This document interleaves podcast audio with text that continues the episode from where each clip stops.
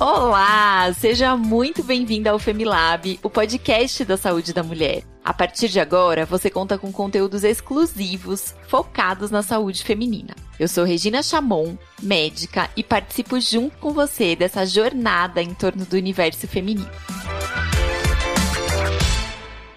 E você que está me ouvindo, já segue o Femi nas redes sociais? Lá nós sempre compartilhamos várias dicas de saúde para as mulheres. Nosso Instagram é Femilab e no Facebook, arroba Femilaboratório da Mulher. Segue a gente por lá.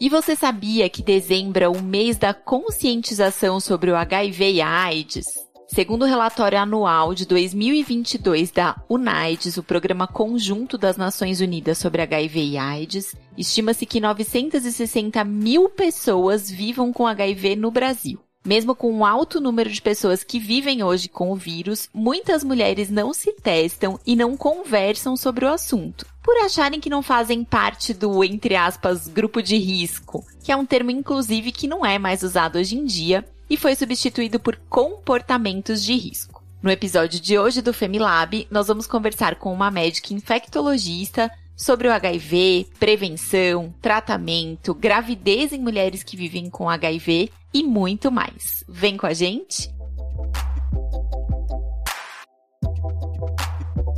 A nossa convidada de hoje é a doutora Keila Mara de Freitas, médica especialista em infectologia pela UFMG subespecialista em infecção hospitalar pela USP e sócia fundadora da Clínica Regenerate, além de médica do Hospital Israelita Albert Einstein e do Hospital Sírio-Libanês em São Paulo. Keila, seja muito bem-vinda ao Femilab. Oi, tudo bem? Prazer estar aqui com vocês.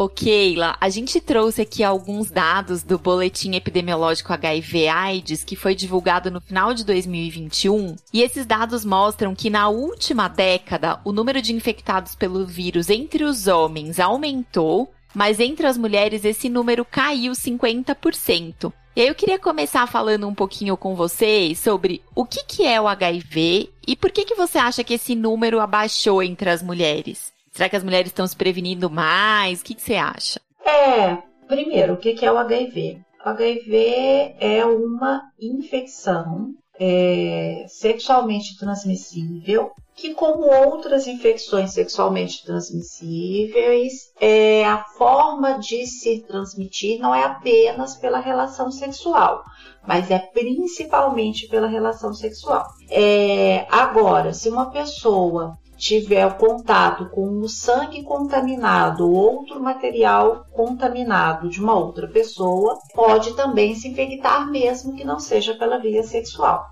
E outra forma também que a gente sempre tem que considerar, apesar de atualmente não ser uma forma muito comum, mas é possível, é através da gestação, onde a mãe que tem o vírus acaba transmitindo para o bebê ou durante a gestação, ou durante o trabalho de parto, ou mesmo pelo é, aleitamento materno. Agora, o vírus HIV ele pode causar uma doença chamada AIDS. Ele não necessariamente é a mesma coisa, na verdade não é. A pessoa que está infectada pelo vírus HIV pode não ter a doença AIDS. Para ter a doença AIDS, é necessário que a pessoa com o vírus já tenha uma deteriorização do seu sistema imune, e isso geralmente vai acontecer após algum tempo de desenvolvimento da infecção sem tratamento.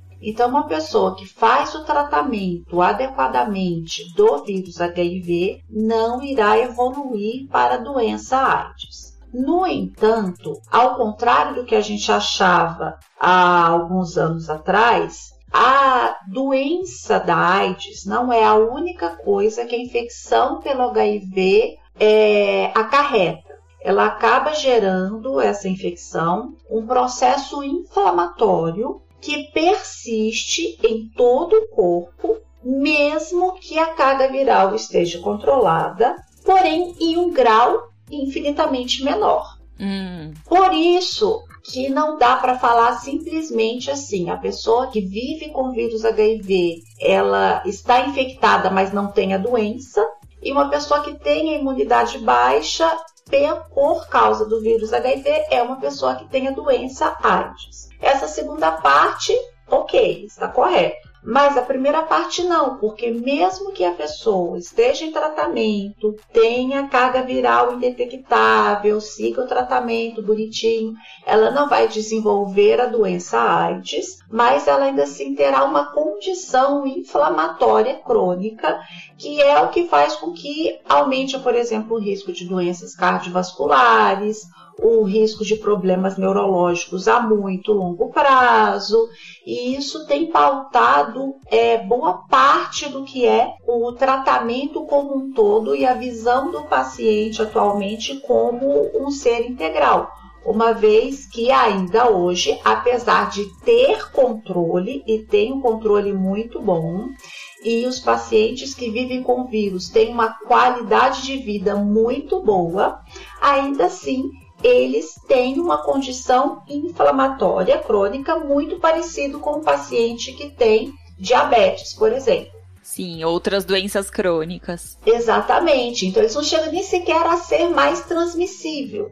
Porque uhum. uma carga viral indetectável em alguém que está fazendo o tratamento e a tem por mais há mais de seis meses não consegue transmitir mesmo em relações sexuais sem preservativo. No tá. entanto, a pessoa segue sendo uma pessoa que tem uma condição inflamatória que poderia Sim. ter tendo, por exemplo, uma diabetes também. Que precisa de cuidados com a saúde, né? Exatamente. Keila, você falou um pouquinho sobre a transmissão, né? É, a gente sabe que ainda hoje a infecção pelo HIV é uma infecção que não tem cura e a gente fala muito sobre prevenção. Eu queria que você falasse um pouquinho como é que a gente previne a transmissão pelo vírus do HIV. A forma principal de prevenir essa transmissão aí não tem jeito, é pelo relacionamento sexual protegido. É, então, assim, nós temos é, não só o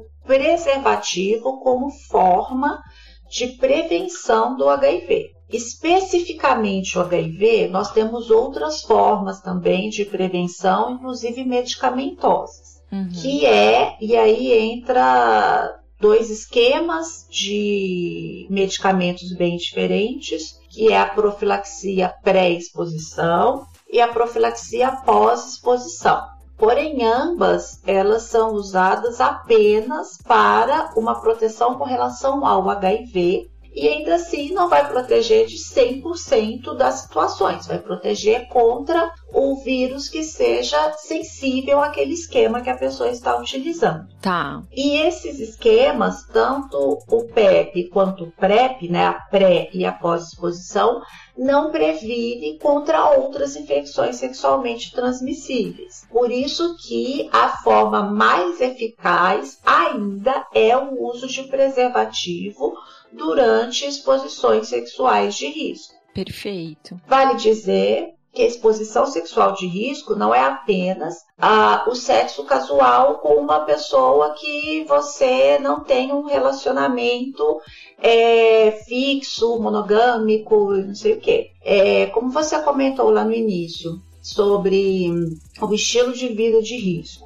Apesar de existir estilos de vida de risco, como por exemplo pessoas que é, profissionais do sexo. Tem, discutivelmente, um estilo de vida de risco. Mas mesmo pessoas que não possuem a dita, é, o dito estilo de vida de risco, ainda assim elas podem se infectar. Uhum. Então, eu tenho pacientes, por exemplo, que são já de meia idade, com um casamento de mais de 30 anos e que se infectaram. Uhum. Né? Então, esse, esse ponto é muito importante, porque a gente acaba, às vezes, assim, duas coisas eu vejo acontecer com bastante frequência. Com relação às mulheres mais jovens, uma preocupação mais importante com a gestação não desejada, por exemplo, que com a infecção sexualmente transmissível em si, inclusive o HIV, e então ela acaba usando o preservativo, principalmente enquanto não usa um método, um outro método anticoncepcional, mas a partir Sim. do momento que está ali usando anticoncepcional oral, ou DIU, ou o que quer que seja, ela já deixa de usar o preservativo mesmo em relações que não sejam uma relação, fixa, mesmo em, em relações casuais, uhum. é porque a preocupação principal era a gestação. Gestação. E aí uhum. ela acaba se expondo não só ao HIV, mas a várias outras infecções sexualmente transmissíveis. E outra questão também é a mulher que, enquanto não está com relacionamento fixo, é, ainda tem essa preocupação com as infecções sexualmente transmissíveis, mas quando já tem uma relação pelo menos da parte dela, monogâmica e tal, já automaticamente isso deixa de ser uma preocupação na uhum. cabeça dela. E a verdade é que não é questão de olhar o parceiro continuamente com desconfiança, mas não dá para colocar a mão no fogo ou alguma coisa do tipo. Até mesmo porque existem outras formas de se pegar que não seja apenas pela relação sexual. Sim, ok, Keila, é, acho que quando a gente pensa nesse assunto do tratamento do HIV, da AIDS, o Brasil ele é uma referência em tratamento. A gente inclusive tem esses medicamentos sendo distribuídos gratuitamente no Sistema Único de Saúde. Então eu queria que você falasse um pouquinho como que é feito o diagnóstico e como que se trata quando uma pessoa descobre que ela está vivendo com HIV? Como é que trata? Porque eu acho que muita gente tem um, é, uma ideia errada do que é o tratamento, né? Então eu queria que você falasse um pouquinho sobre diagnóstico e tratamento. O diagnóstico ele é feito por exame de sangue, tem até alguns testes rápidos que podem ser feitos por saliva, mas é majoritariamente por exame de sangue. E tem vários tipos de testes, principalmente os testes que vão detectar o material genético do vírus, que são os testes moleculares, e os testes sorológicos ou mistos, que vão detectar soro, a parte sorológica, que são os anticorpos que nós produzimos ao entrar em contato com o vírus, e pedaços do vírus, proteínas virais, que são os testes que nós mais utilizamos para rastreio, que é aquele exame que a gente faz na população em geral. Uhum. É o primeiro exame que a gente vai fazer para alguém que a gente está esperando ou não, que tem um diagnóstico positivo, vai ser esse teste é, sorológico misto, que ele identifica os anticorpos e os antígenos ou proteínas virais, que são os chamados testes de quarta geração, e são testes específicos. Então, assim, se a pessoa tem o vírus HIV e ela fizer um teste para sífilis, o teste vai dar negativo. Uhum. Da mesma forma que exames gerais, exames do check-up que a gente costuma fazer anualmente, eles não necessariamente virão alterados. E isso é uma coisa que eu vejo com bastante frequência. A pessoa não fez o teste específico para o HIV, mas fez o exame de sangue geral, o hemograma, colesterol, o check-up geral, e ela fala: meus, os meus exames de check-up estão normais, logo eu não tenho nada. E uhum. não é não é correto em absoluto. A pessoa, independente dos resultados dos exames gerais, para se fazer o, o teste diagnóstico, para se ter o diagnóstico, a gente precisa de exame específico que o ideal é que seja feito em laboratório, não apenas o teste rápido. Porque o teste rápido ele pode ter tanto falso positivo quanto falso negativo, especialmente o falso é, negativo em situações de exposição recente. Então, se eu acabei de me expor a uma relação de risco, o ideal é que eu faça testes de laboratório, que em geral vão testes de quarta geração de laboratório e não uhum. os testes rápidos, seja de farmácia ou de laboratório.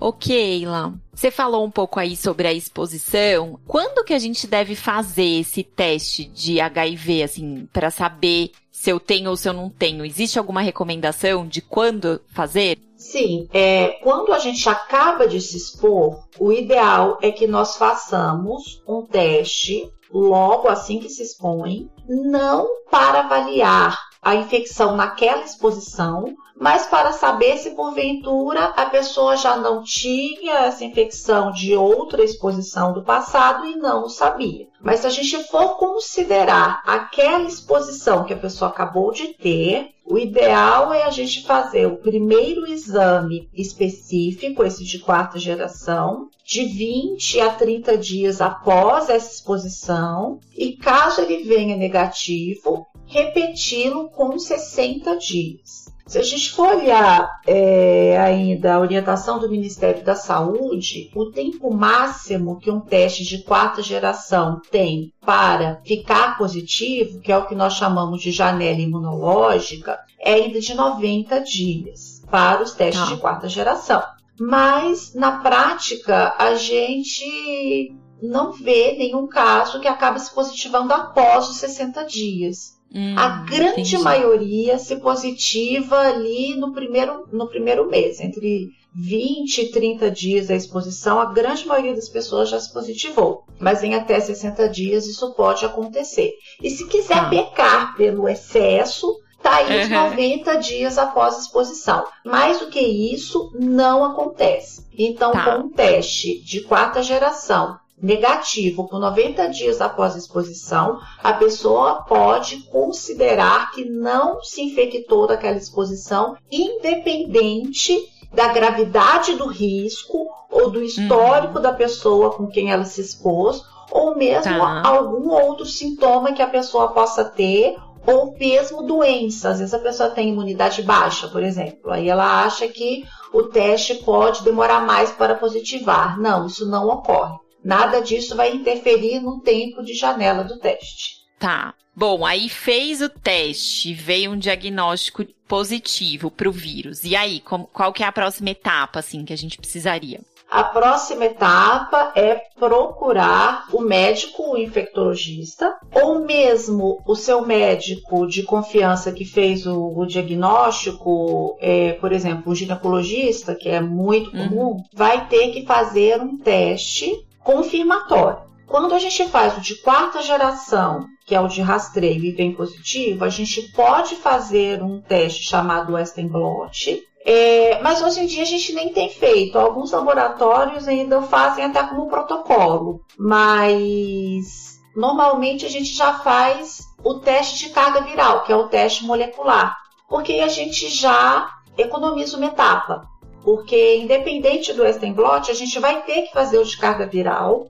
para começar um tratamento. E acaba sendo tá. um teste também confirmatório. E isso é importante, tem que ser um teste coletado em outra amostra de sangue. Não dá para tá. usar aquela amostra que saiu o teste positivo e fazer um outro teste daquela amostra. E aí, bom, descobriu Confirmou. que realmente tá com a infecção, confirmou, como que é o tratamento? Isso, confirmou, te, confirmou o diagnóstico, a gente, aí o, o paciente, a pessoa, procura um médico infectologista de sua confiança. Esse médico pode ser tanto do plano de saúde, um médico particular ou o próprio médico do SUS. E aí o médico vai avaliar todas as comorbidades, históricos, exames do paciente e tendo-se carga viral detectável, independente da imunidade da pessoa, a gente já vai começar o tratamento. O tratamento é feito atualmente com medicações, em sua grande maioria via oral, e deve ser tomado todos os dias. No Brasil existem vários esquemas. E esses esquemas eh, nós utilizamos pelo menos dois medicamentos no mesmo, diferentes no mesmo esquema. Então a gente uhum. não trata o vírus com um remédio apenas. Pode até ser um comprimido, mas neste um comprimido vai ter pelo menos duas medicações distintas e devem ser tomadas pelo menos uma vez ao dia, a depender do remédio que a pessoa está tratando. E aí ela vai pegar a receita do médico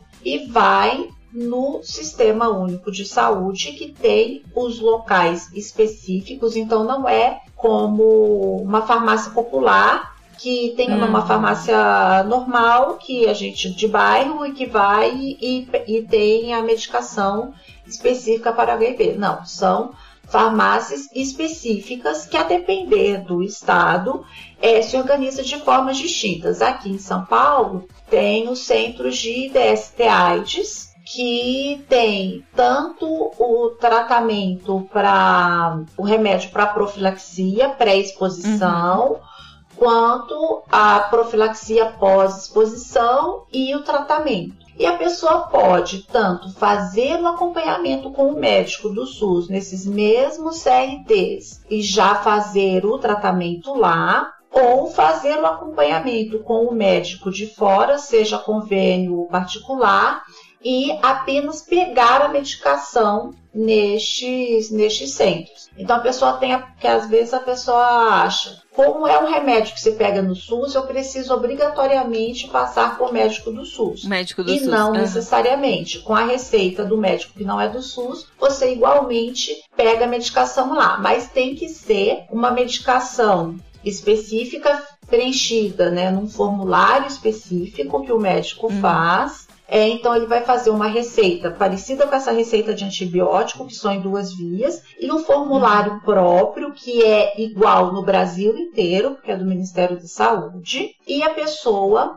vai fazer o cadastro dela nesse local que aqui em São Paulo é o centro de, de DST AIDS, nessas uhum. farmácias, e não é como o, o posto de saúde, que o local tem que ser o mais perto da casa, da pessoa, uhum. tem que ter uma questão geográfica. Pode ser em qualquer local que a pessoa queira, porém tem que ser um local de fácil acesso para a pessoa. Sim. Ou perto do trabalho, ou perto da casa, um local que a pessoa vá com facilidade, porque ela faz o cadastro naquele lugar e sempre vai pegar o medicamento naquele mesmo local. No mesmo lugar. Tá. É, eventualmente ela pode até mudar o cadastro para um outro endereço. É mais para uma questão de controle de estoque, porque Sim. não pode faltar a medicação. Então tem que estar tá, aquela farmácia sabe que aquelas pessoas já pegam a medicação ali todos os meses. E a cada vez que a pessoa vai pegar a medicação,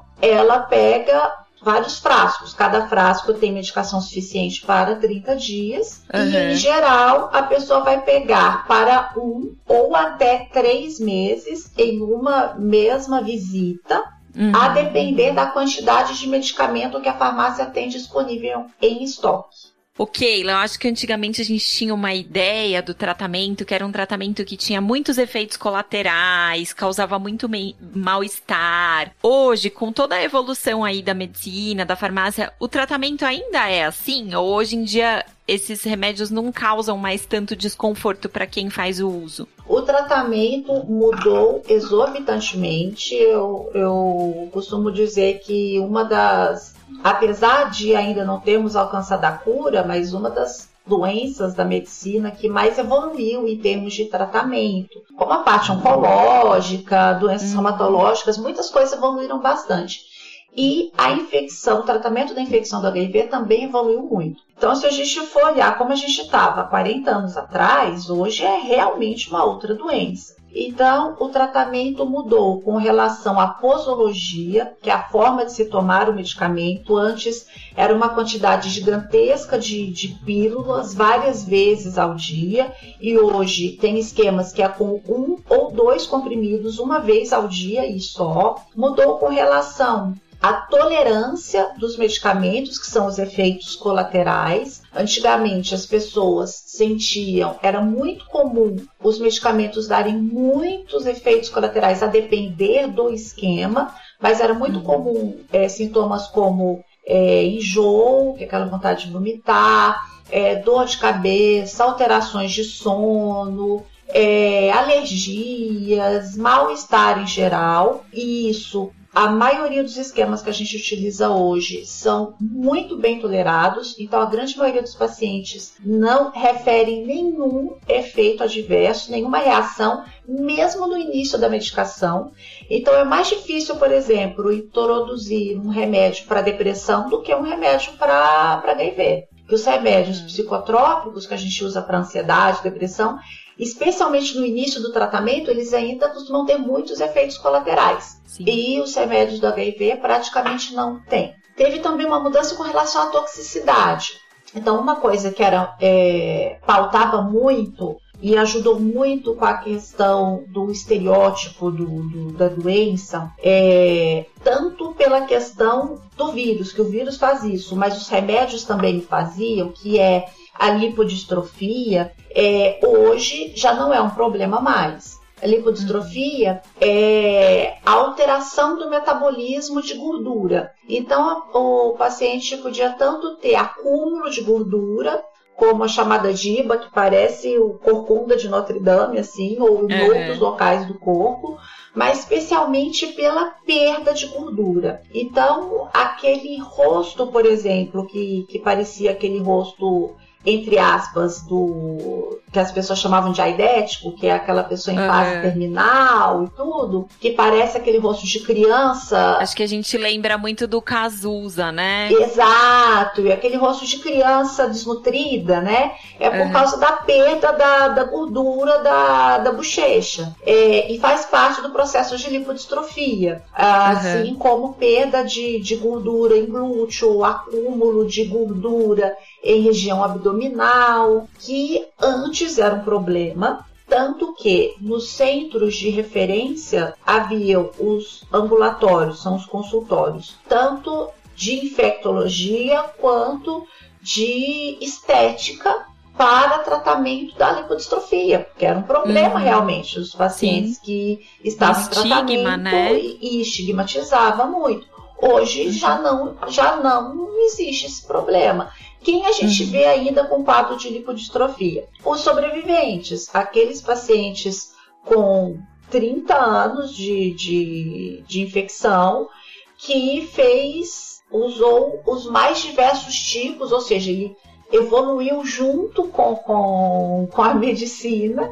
Uhum. Então, ele so, acabou sofrendo não apenas o processo de lipodistrofia do vírus, porque antigamente não se tratava de cara, até por todas as dificuldades que tinha com, com a medicação, efeito adverso e tal. É, enquanto isso, o vírus ia tendo seus efeitos, não apenas com relação à imunidade. E as pessoas tiveram uma exposição longa ao vírus e também aos antivirais que causavam muita lipodistrofia. Hoje Sim. nós já praticamente não temos isso uhum. mais. É, e questão de toxicidade também. Medicamentos que acabavam alterando bastante fígado, rim, que hoje uhum. ainda pode ocorrer, como grande parte dos medicamentos, mas não é uma coisa que chega a ser um problema. Nós precisamos vigiar e seguimos vigiando e faz parte dos exames que a gente faz periodicamente no acompanhamento uhum. do paciente, mas não é um problema, por exemplo, que chega a ser frequente a ponto de necessitar a troca de medicamento por causa disso. Então, muitos pacientes ficam anos e anos tomando o mesmo esquema vivendo normalmente com um, uma vida exatamente igual a de uma pessoa que não tem o vírus. Sim. O Keila, eu acho que uma preocupação entre as mulheres com HIV é a questão da transmissão pela gravidez para os filhos, né? A gente falou brevemente sobre isso. E no seu site tem uma matéria que fala sobre isso e diz que uma gestante em tratamento tem só 2% de chance de fazer essa transmissão para o bebê. Então eu queria que você falasse um pouquinho mais sobre como funciona isso, se as mulheres com a carga viral indetectável fazem essa transmissão, como que se dá. É, uma coisa que eu sempre falo com os pacientes na primeira consulta, quando eles acabam de receber o diagnóstico, é que eles não precisam abrir mão de é, nenhum projeto de vida por causa do diagnóstico. E isso inclui o, a vontade e o desejo que boa parte das mulheres tem em ser mães, sem colocar o futuro filho em risco. Inclusive, é, mesmo mulheres que fazem o diagnóstico do HIV durante o pré-natal, ou seja, já estando grávidas, muitas situações não transmitem. Em verdade, verdade mesmo, o risco maior de transmissão que a gente vê na prática, no dia a dia, são daquelas pacientes que passam toda a gestação sem fazer um pré-natal, sem fazer um acompanhamento adequado e acaba chegando no momento do parto sem ter tratado o vírus. Tá. Aí uhum. sim, as chances de transmissão para o bebê são altíssimas. Mas para aquela mulher que já fez o diagnóstico logo no início da gestação, já começa o acompanhamento com o infectologista em paralelo com o obstetra e começa o tratamento assim que faz o diagnóstico, a chance de transmissão para o bebê é baixíssima. Se a gente for considerar a mulher que já vive com vírus e está com a carga viral indetectável no momento da concepção, aí então as chances são mínimas. O que nós, nós inclusive, hoje em dia, é, essas mulheres conseguem ter parto normal, que era uma coisa que hum. antigamente, né, por medo e tudo, era impossível. Todas as mulheres que viviam com vírus HIV sempre tinham parto por cesárea. Hoje não. Quem, ao final da gestação, tem uma carga viral controlada, pode ter um parto por via, é, por indicação obstétrica, ou seja, se puder ser o parto normal, pode. A única coisa que nós realmente ainda não fazemos, não orientamos, que está contraindicado, na verdade, é o aleitamento materno. Tá. Por mais que saibamos que, com a carga viral indetectável, a chance de transmissão pelo leite é muito baixa, é difícil fazer um estudo científico uhum. randomizado com isso. Por quê? Porque as fórmulas que nós temos hoje em dia são muito boas. Né? Uhum. Então, expor conscientemente é, um bebê ao risco de se pegar o vírus, por mais que esse risco seja baixo, do ponto de vista ético, é complicado. Mas em países como, por exemplo, a África, onde já tem outra questão de nutrição e que a possibilidade do bebê acabar morrendo de desnutrição é maior do que o risco dele pegar o vírus de uma mãe que está com a carga viral indetectável, acaba também amamentando. Mas aqui Sim. no Brasil é isso. Tem essa orientação de não amamentar. Exatamente. É, e uma coisa que eu acho que vale a pena pontuar também é que os casais soro diferentes, ou seja, onde um tem vive com vírus e o outro não tem, não vive com vírus, se a mulher é a pessoa que não vive com vírus e o homem é a pessoa que vive com vírus, o bebê não vai ter nenhum risco de se uhum. infectar. Porque o pai não consegue transmitir o vírus para o bebê sem a mãe estar infectada. Por tá. mais que o pai tenha uma carga viral detectável, será um risco para a mãe, mas uhum, não para o mas bebê. Não para o bebê. É. Tá certo.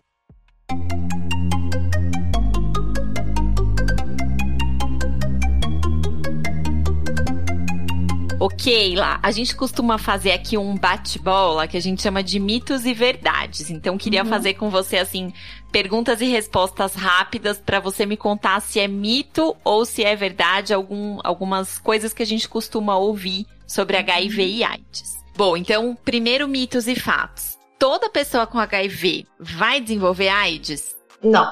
Apenas a pessoa que não fizer o tratamento. Ótimo. E toda pessoa com HIV transmite o vírus por contato sexual? Não. Vai depender se ela tem o vírus circulando no organismo. Então, se ela estiver fazendo o tratamento, tiver com carga viral indetectável, ela não transmite. Ela não consegue transmitir. Na relação sexual. É. Tá. E as pessoas com HIV têm a expectativa de vida reduzida? Elas podem morrer antes do que a população em geral? A princípio, se a pessoa começa o tratamento antes de evoluir para a fase AIDS, ela tem uma expectativa de vida igual a de uma pessoa que não tem o vírus. Ótimo. Gente, então, ó, tem que não pode ter medo de, de fazer esse diagnóstico, né, Keila? Porque o tratamento é super importante mesmo antes de ter qualquer sintoma, né? Uhum. Bom, seguindo aqui nos nossos mitos e fatos. Preservativo é o único meio de se prevenir contra o HIV? Não. É o mais eficiente, mas não é o único. Você falou um pouquinho sobre o uso de remédios também, né? Exato. De pré-exposição, pós-exposição. A PrEP, porque a profilaxia pós-exposição acaba funcionando como uma, muito entre aspas, uma pílula do dia seguinte. Uhum. Muito entre aspas, porque a pessoa tem que tomar 28 dias. Então, uma pílula do tá. dia seguinte que você fica tomando 28 dias.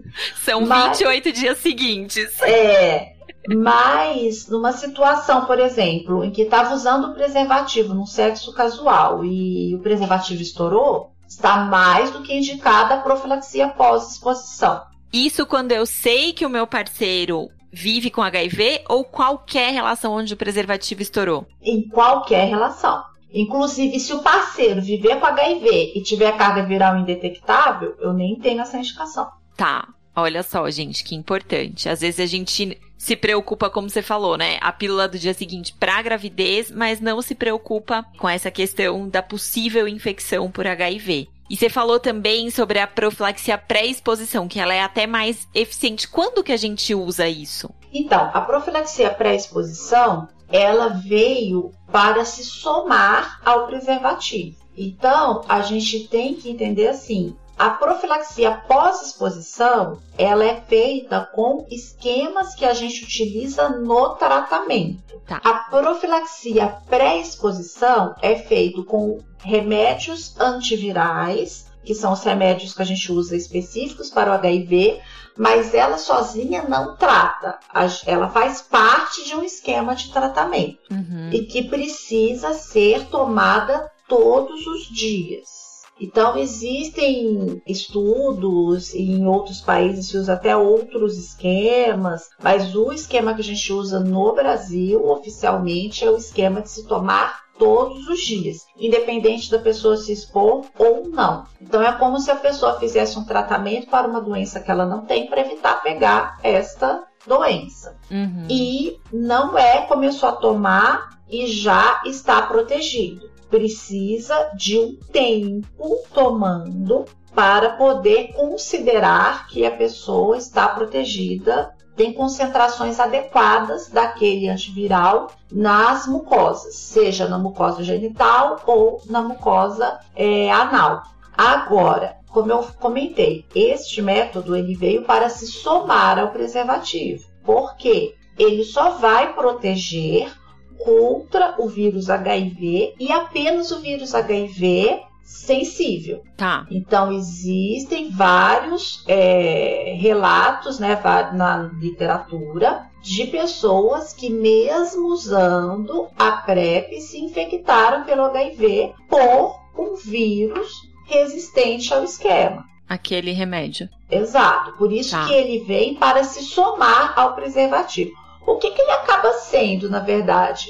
É uma segurança a mais para quando é, a pessoa, por exemplo, profissional do sexo, uhum. que nem sempre ela vai ter a possibilidade do próprio trabalho mesmo de poder escolher ou optar por usar o preservativo e aí ela tá. tem uma coisa que é ela que vai decidir usar e mais ninguém uhum. vai depender da outra pessoa é, e isso vale até para alguma relação de algum nível abusivo, por exemplo, né? Tá. Onde, por exemplo, eu tenho um, um, namorado, um marido que eu sei que me trai, que tá por aí, que não permite que eu use preservativo de forma alguma, né? Mas uhum. que eu sei que ele pode estar tá me expondo, eu pelo menos, pelo menos, vou estar tá uhum. me protegendo não em 100%, mas com uma boa é, eficácia contra o HIV.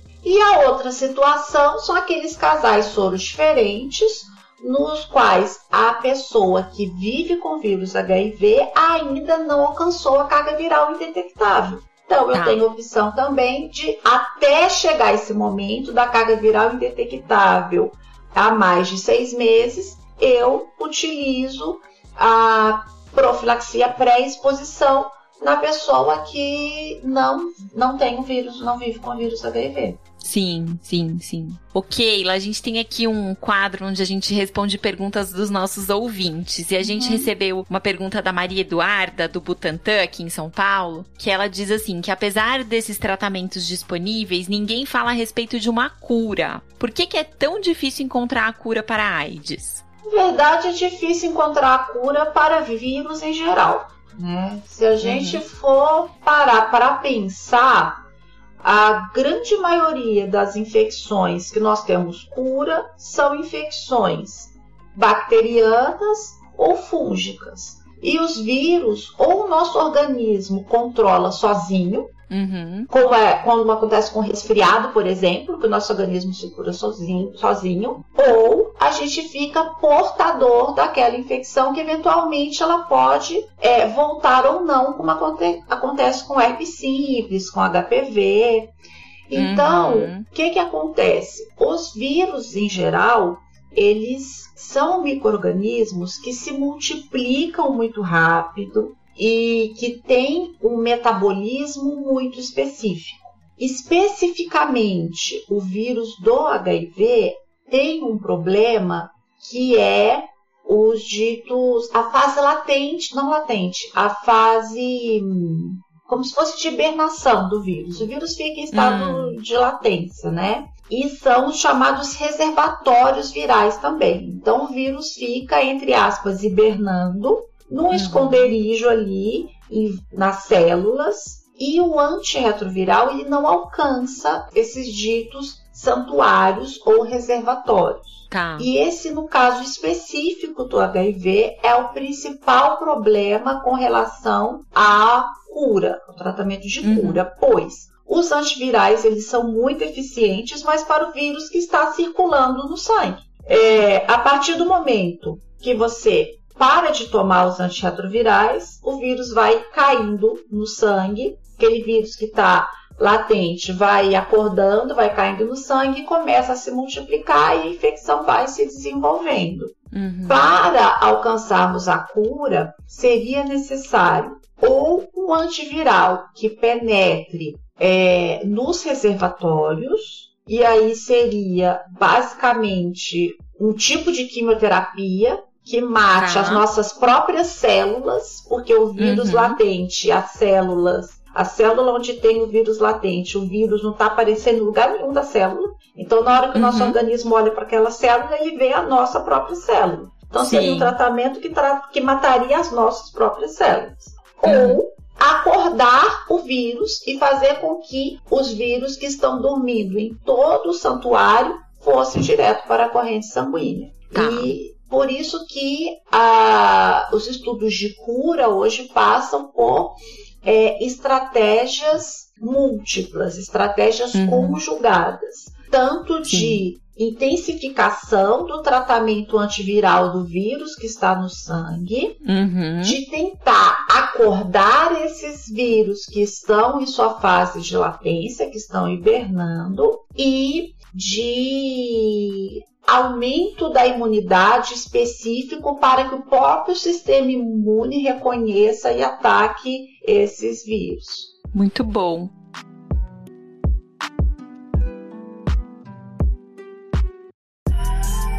Keila, eu achei que você trouxe informações super ricas aqui pra gente, né? Então hoje a gente falou aí sobre a importância da prevenção do HIV, sobre como a gente pode prevenir. Falamos um pouquinho sobre como fazer o diagnóstico, sobre tratamento. Acho que tiramos aí uma série de mitos que as pessoas têm, né, sobre esse tema e acho que fica muito mais claro para todo mundo olhar para essa condição sem olhar para tantos mitos e enganos, né? Então eu queria te agradecer demais sua participação. Queria pedir para você divulgar suas redes, seus projetos, o pessoal quiser continuar acompanhando seu trabalho, como que os nossos ouvintes te acham? Bom, é, agradeço a vocês pela oportunidade. Não é fácil falar de HIV em momentos de pandemia, porque sempre tem é, uma epidemia da vez ainda vai criar, né?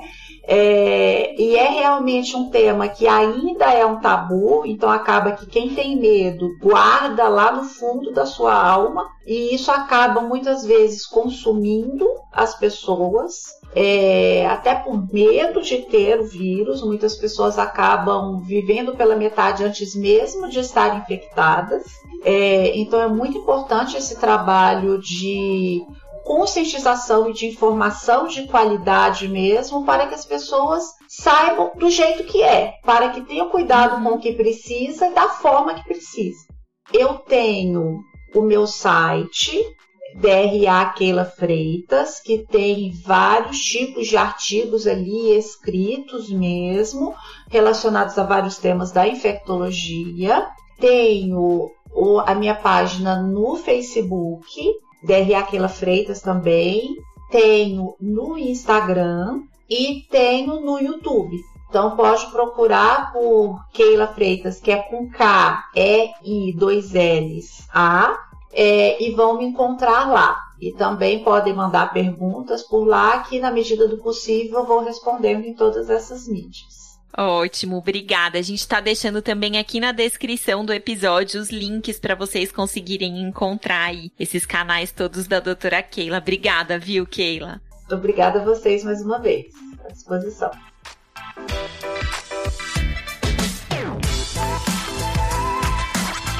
E você que está aí ouvindo a gente, se você gostou dos nossos conteúdos, compartilhe aí nas suas redes para que possamos levar essas informações e o cuidado com a saúde de meninas e mulheres adiante. Você também pode nos enviar suas sugestões de temas, suas dúvidas para os próximos episódios do Femilab através do e-mail femilab@laboratoriodamulher.com.br Lembrando que esse Fêmea é com dois M's. Muito obrigada pela sua participação e até o próximo episódio do Femilab, o podcast da saúde da mulher.